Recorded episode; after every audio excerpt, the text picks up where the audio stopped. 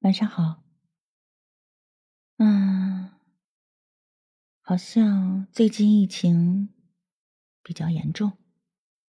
我记得上海通报第一个新增病例是三月一号，到现在已经持续了接近快两个月了。不可否认的是，在这波疫情里，上海的很多表现确实。是被人诟病的，网上评论很多，各种各样的嘈杂的声音。有的时候一打开朋友圈，好像铺天盖地。为了配合疫情防疫，上海人民在这段时间其实付出了巨大的代价，也由此，无论是上海人还是外地人都产生了。或多或少的不满情绪，但不正常的是，在最近一段时间，我发现由上海疫情所引发的某种后遗症，似乎比病毒本身更具杀伤力，而且这种后遗症正在以比病毒传播还要快的速度，大面积的出现在全国各地。我不知道大家有没有发现。最近一段时间，负面消息不断刷屏，随之而来的，身边抱怨大环境差的人多了，对未来持悲观态度的人多了，网上对立攻击的情绪越来越浓重，关于上海的批判更是层出不穷，一种名为悲观的后遗症正在四处蔓延，并逐渐的影响我们的生活。先说。一个我身边的故事。我认识一个比我小四岁的同行，新媒体人。刚认识他的时候，大学刚毕业，却已经在业内崭露头角，各大新媒体公司的老板都有加他微信，因为他年纪小小就写了很多影响力很强的爆款文章。我本来以为他将来一定会大有可为，毕竟人气。不是人人都有的。结果前几天我跟他聊天，被他的负能量给惊得说不出话来。此时此刻，他人在上海，待业，没有找到下一份工作，也没有收入。朋友圈全是一些负面消息，聊天时的字里行间也充满了对形势的无奈和对未来的悲观。我问他。有没有想过换换赛道，比如去做短视频？他说不会，做不了，而且从头开始做，收入太低了。我问他，那等解封之后有什么进一步的打算？他说，感觉整个经济形势都不景气，不知道该做啥。最后我只好草草结束了跟他的对话。我不想因为他。而一整天的心情不好，但他给我的感触却非常非常深刻。我相信，不止我自己。不知道在你的身边有没有因为这次的隔离居家，而在短期内变得一蹶不振的人？他们有很多言之凿凿的理由，为自己的悲观在找一些依据，比如病毒不断变异。传播力越来越强，对病毒的管控难度日益增加。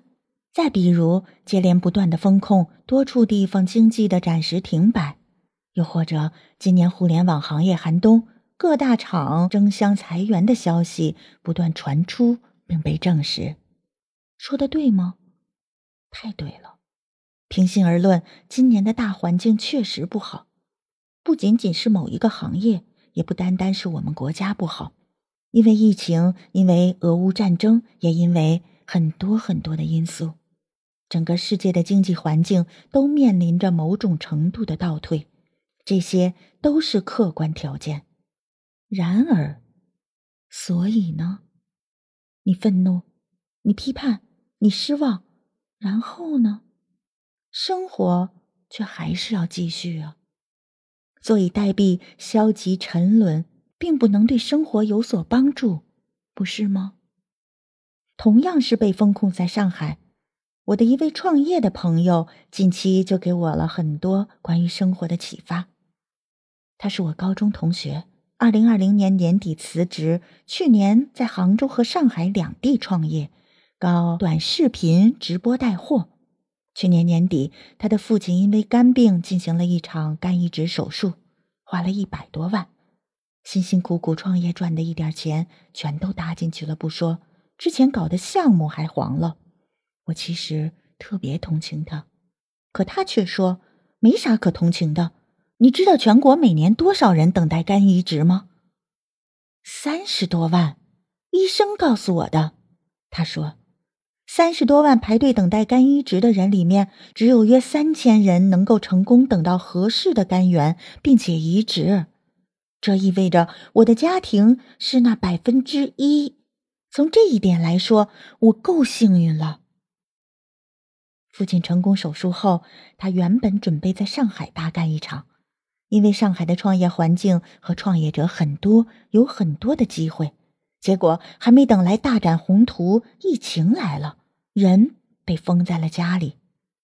从二一年下半年到二二年上半年，他几乎都是在不顺中度过的。这个期间，他身边的创业者赚大钱的越来越多，而他。却坎坷越来越多，但我却特别爱找他聊天因为他身上始终有一种积极向上的能量，可以带给身边的人。他人在上海，那些在外界传得沸沸扬扬的事就发生在他的身边。但他说：“我尽力保护好自己，同时让自己少去看外界发生的事，因为看了只会让自己变得消极，那于事无补。”相反，他每天做的最多的事就是打电话，跟那些创业者朋友打电话，跟行业前辈聊聊微信，跟那些赚了大钱的年轻人通通信息。他告诉我：“别以为大环境不好就赚不到钱。”我认识的一个零零后，疫情期间一个月就赚了一千万，而且人家的钱赚得合理合法。如果环境不好，那就努力寻找出路，让自己处在更好的环境中。这是他教给我的生活之道。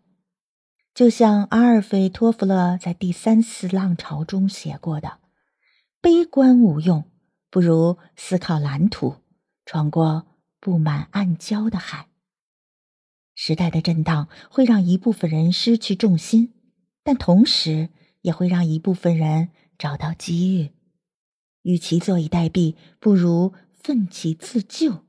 自助者天助之，说的就是这个道理。聊到这里，我想再跟大家分享一个名人的故事。他是个外国人，名字叫维克多·弗兰克尔，是个奥地利籍的犹太人，一九零五年出生。一九三零年成为医学博士，在一九四二年，他的妻子、父母以及家里的兄弟姐妹在维也纳一起被纳粹逮捕。那年他三十七岁，被抓进集中营后不久，他的父亲因饥饿而死。一九四四年，母亲在臭名昭著的奥斯威辛集中营的毒气室里被毒死了。一九四五年。纳粹投降前夕，妻子于伯根威尔森集中营被杀害了。同月，他被盟军解救。维克多·弗兰克尔在集中营中被关了三年。这三年中，他看到的都是死亡和虐待。被解救后，他发现他的父母、妻子、兄妹均已不在人世。他可以向生活屈服，他有理由对生活绝望。但他没有，老爷子不仅活了下来，还在战后创办了奥地利心理治疗协会，并担任主席。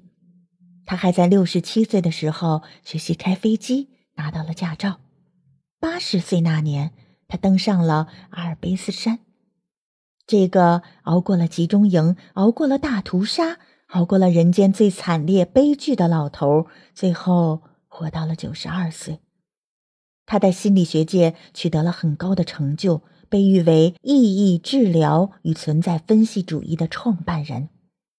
他说过一段著名的话：“人所拥有的任何东西都可以被剥夺，唯独人性最后的自由，也就是在任何逆境中选择一己态度和生活方式的自由，不能被剥夺。”你听懂了吗？朋友，如果听懂了这句话，人生才会有醍醐灌顶般的清醒感。其实我今天想说的，无论大环境如何，无论我们身边的小环境如何，一定要告诫自己，做一个正能量的人。做人可以有独立的思想，可以有批评的权利，可以有对生活太难的叹息。但绝对不可以悲观消极，不能看着时间流走而无所作为。曾经听到一句很美妙的话：“山涧的泉水，只有经过一路曲折，才能唱出一支美妙的歌。人生亦是如此。好好活着，坚强勇敢，人生就有希望。因为这世上，不管风有多大。”也永远不可能吹走太阳。